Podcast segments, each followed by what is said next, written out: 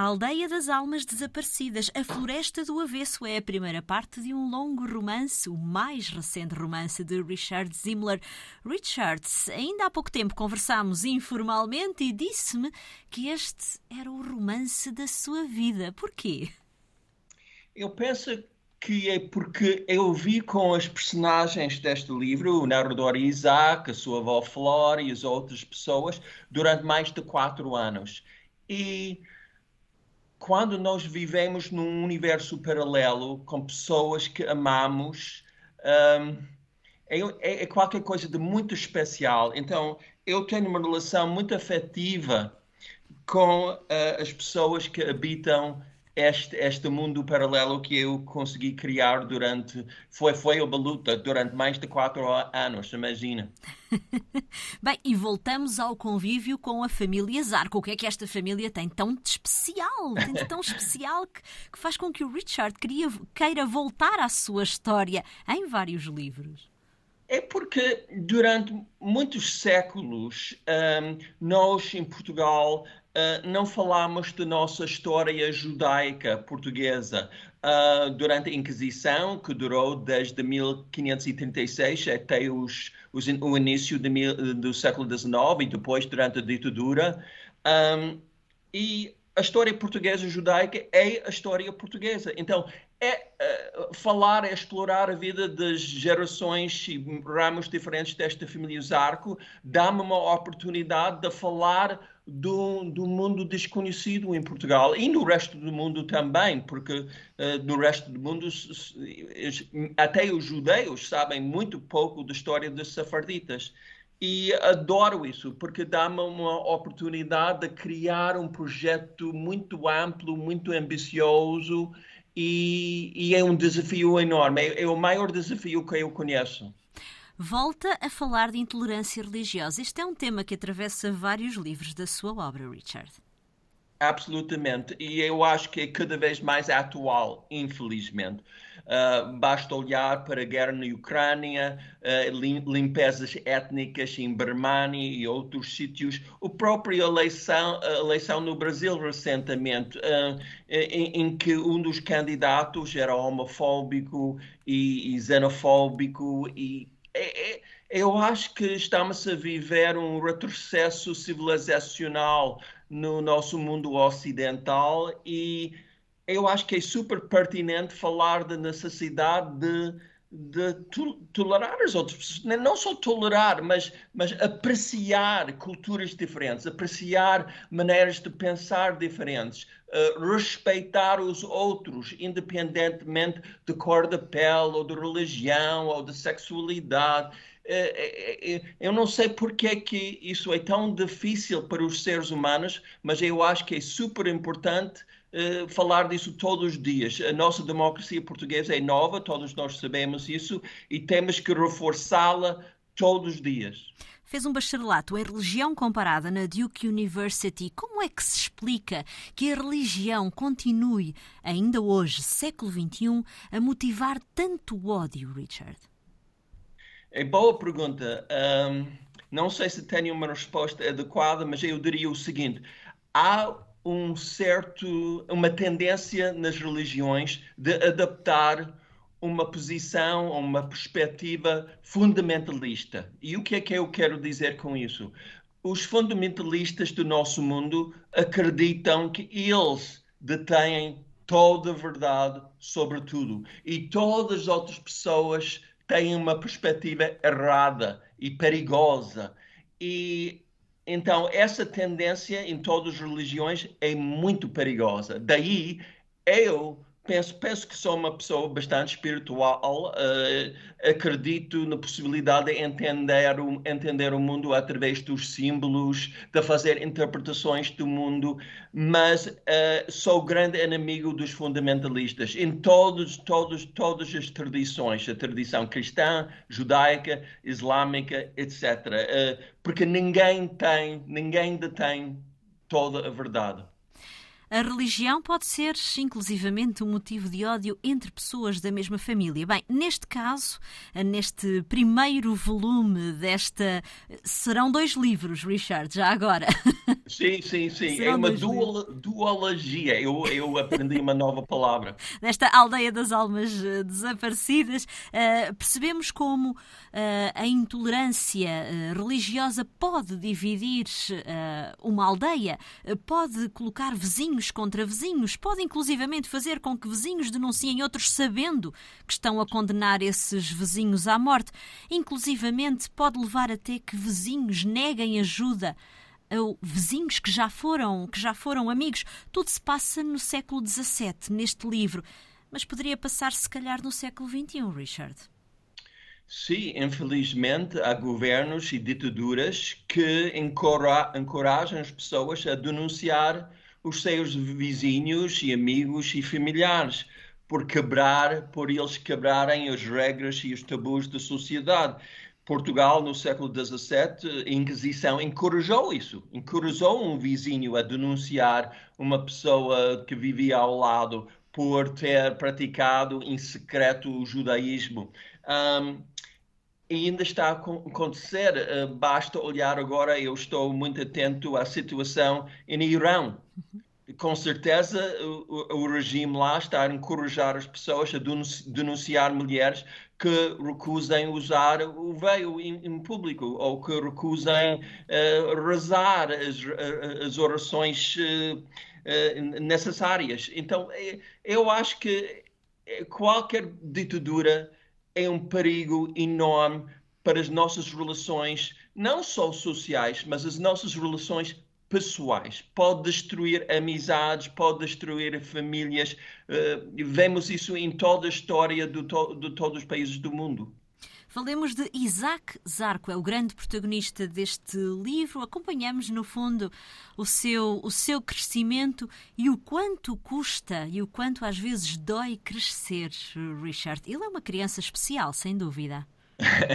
Sim, é sobretudo difícil a crescer numa situação em que tudo é misterioso, tudo é escondido. Ele cresce numa aldeia em que ninguém quer falar com ele honestamente sobre a tradição judaica na sua família, porque falar dessas coisas abertamente era muito arriscado, podia resultar em num, em um encarceramento. Um, então ele vive rodeado por uma aldeia que ele adora, ele adora Castelo Rodrigo, mas também uma aldeia que representa um risco enorme para ele e para a sua família.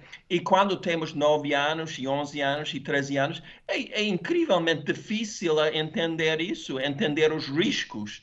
Daí um, a sua relação com a, a, a, a avó Flor, porque finalmente ela explica a ele porque que existem todos uma vida dupla, se quiser, na sua família e uma vida dupla em muitos dos seus vizinhos, os, os cristãos novos de Castelo Rodrigo. Aliás, eles próprios são cristãos novos, embora Exato.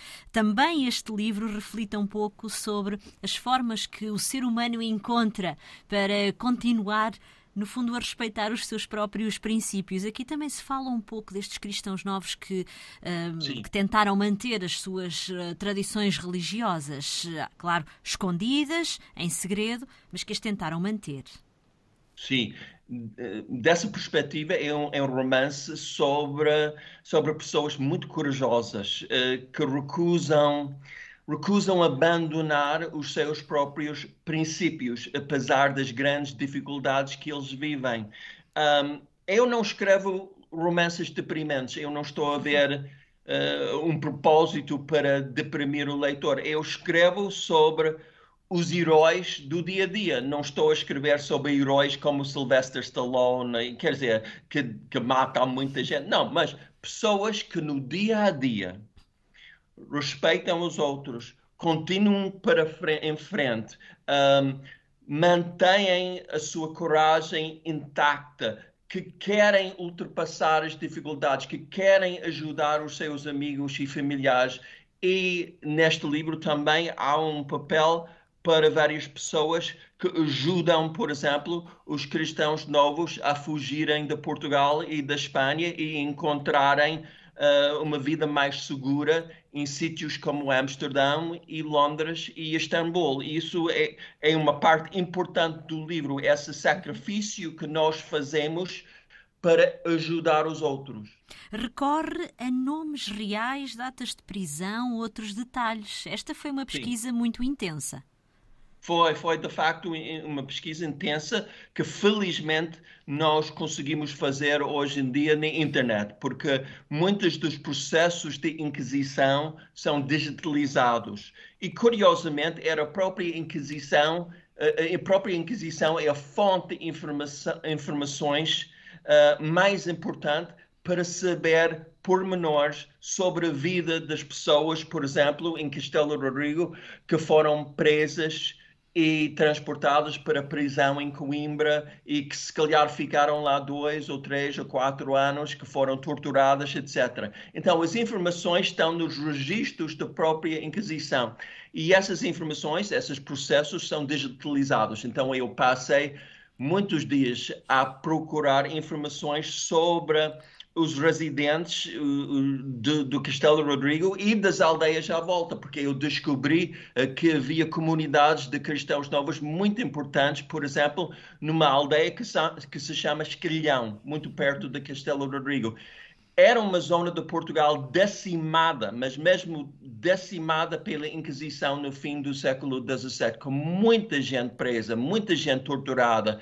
E Basta imaginar a atmosfera numa aldeia em que 10, 20, 30 pessoas são presas porque foram denunciadas pelos seus próprios vizinhos. Imaginem essa atmosfera de, de, desconfiança. E muitas vezes há o padre da própria aldeia. Neste livro temos duas grandes personagens sinistras, se é que podemos Sim. dizer assim.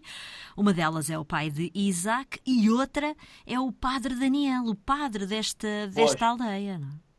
Porque infelizmente foi a igreja que começou a Inquisição, a igreja foi responsável por criar em Portugal uma ditadura religiosa que durou quase 300 anos. Muita gente não gosta que eu fale disso, que fale abertamente da ditadura religiosa que tivemos, mas era isso. Era isso mesmo durante quase 300 anos. É, é, é quase inconcebível. Um, e os padres, evidentemente, eram em parte responsáveis por isso. Eh, e a figura do padre Daniel no livro tem duas faces, se quiser. Porque é, de facto, uma pessoa simpática, o, o rapaz, o narrador do livro, Isaac, gosto dele, um, ehm, e tem, tem facetas da sua personalidade muito positivas. Mas, ao mesmo tempo, está a fazer o trabalho de uma Inquisição. E isso é a realidade da Igreja Portuguesa durante séculos. Custa-me dizer, porque evidentemente eu tenho, tenho amigos que são católicos e não tenho nada contra, mas temos que, temos que falar honestamente da nossa própria história. No segundo volume, na segunda parte, que irá ser eh, publicada no próximo ano, continuamos a acompanhar os passos de Isaac Zarco Richard.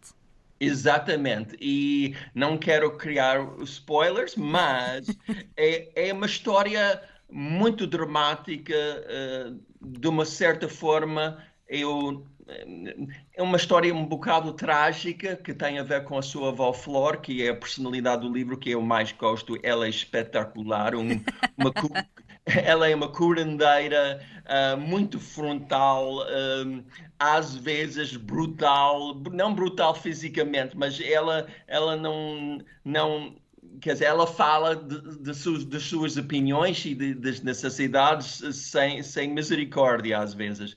E um, é, eu acho que, mas eu acho que outra vez, eu não escrevo livros deprimentes e que no fim do livro eu acho que o leitor uh, que explora este universo, universo paralelo uh, vai ficar, eu não diria aliviado, mas eu diria satisfeito e, com o percurso de Isaac e o percurso dos outros personagens e vai, vai espero eu, acabar o livro pensando que valeu a pena ler mais de mil páginas. Aguardamos. Isso é, é, um desafio para qualquer pessoa. Aguardamos essa segunda parte. Ao mesmo tempo, Richard Zimmler também está nas nossas livrarias com um novo livro para o público infantil-juvenil, A Cegonha Sem Vergonha, Animais que Riem e Rimam. Foram escritos ao mesmo tempo, já agora, Richard? Sim, um, porque obviamente são registros muito diferentes, um livro para crianças e um romance.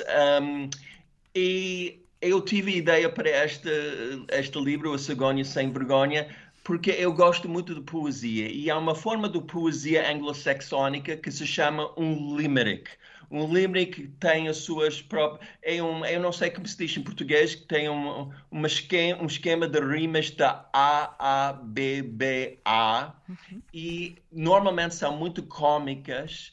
Um, é isso que tentei fazer. Tentei criar um livro cômico e inteligente e comovente através da utilização de animais, de esquilos, de macacos, etc. Ou e até isso... de uma preguiça, uma preguiça doutoral oh, preguiça é, é, é, é. Hum. Eu adoro animais e eu acho que é uma boa maneira de criar um, uma ligação afetiva entre a criança, e não só, adultos também, entre a criança e o livro, entre a criança e o poema. E outra coisa, eu tenho uma teoria de que as crianças são naturalmente poetas. Eh, qualquer criança adora rimas, adora o som das palavras, adora ritmos interessantes nos poemas. Eh, então, eu acho que eh, a criança é mais virada para poesia do que propriamente para prosa. Prosa é, é para mais tarde.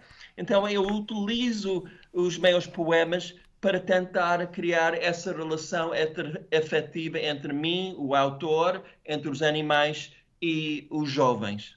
Uma preguiça doutorada, gozada por andar arrastada, Sim. responde a cada insulto num tom eloquente e culto. A rapidez é sobrevalorizada. A cegonha sem vergonha. Animais que riem e rimam. Com ilustrações de Patrícia Figueiredo, texto de Richard Zimmler, que também acaba de lançar a primeira parte da Aldeia das Almas Desaparecidas, A Floresta do Avesso. A edição de ambos é da Porto Editora. Obrigada, Richard, por ter aceitado estar hoje Muito connosco. Obrigado. Boas leituras.